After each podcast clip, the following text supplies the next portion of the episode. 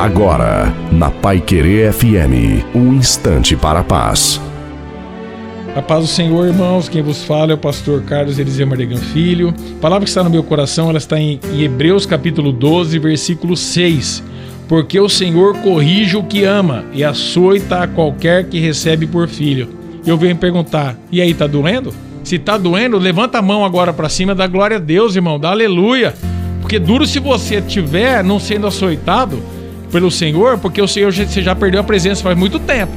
Tem muitas pessoas que tá como Sansão, virou palhaço na mão de, dos filisteus. Tem muitas pessoas que virou palhaço, fantoche na mão de Satanás, porque perdeu a presença. O Senhor açoita o filho que ele ama. Se, irmão, nós não, nós não nascemos, não aprendemos, nascemos já sabendo. Nós aprendemos todos os dias. Então, todos os dias, e a Bíblia é um manual de instrução. Sabe para quê? Para que ele todo crê não pereça.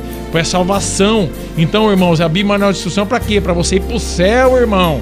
Para você se desviar de tudo aquilo que não é da tua vida, de tudo aquilo que a carne vem falar mais alto.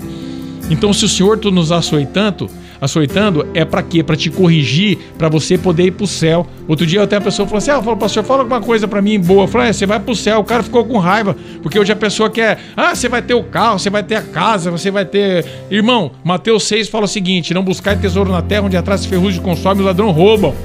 Então, a partir de hoje que nós possamos irmãos, saber para que nós viemos e o Senhor está te açoitando. E outra coisa, Satanás levantou, fica feliz porque você está no caminho certo, irmão. Se tá tudo bem aí, o inimigo não levantou na tua vida, você pode ver que você não, não tá incomodando as trevas, não. Amém, irmão? Um beijo no coração e as palavras que estavam no meu coração. Que Deus possa abençoar cada ouvinte em nome de Jesus.